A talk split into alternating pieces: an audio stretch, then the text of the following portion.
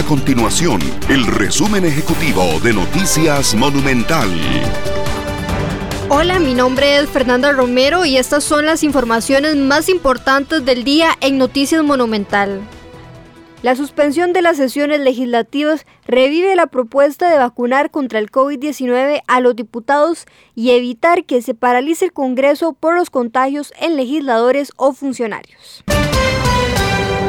El gobierno solicitó a la Asamblea Legislativa recuperar el tiempo perdido debido al nulo avance de proyectos del acuerdo con el Fondo Monetario Internacional para el crédito por 1.750 millones de dólares. Esto debido a la suspensión de sesiones del plenario legislativo por casos de COVID-19. Estas y otras informaciones usted las puede encontrar en nuestro sitio web www.monumental.co.cr. Nuestro compromiso es mantener a Costa Rica informada. Esto fue el resumen ejecutivo de Noticias Monumental.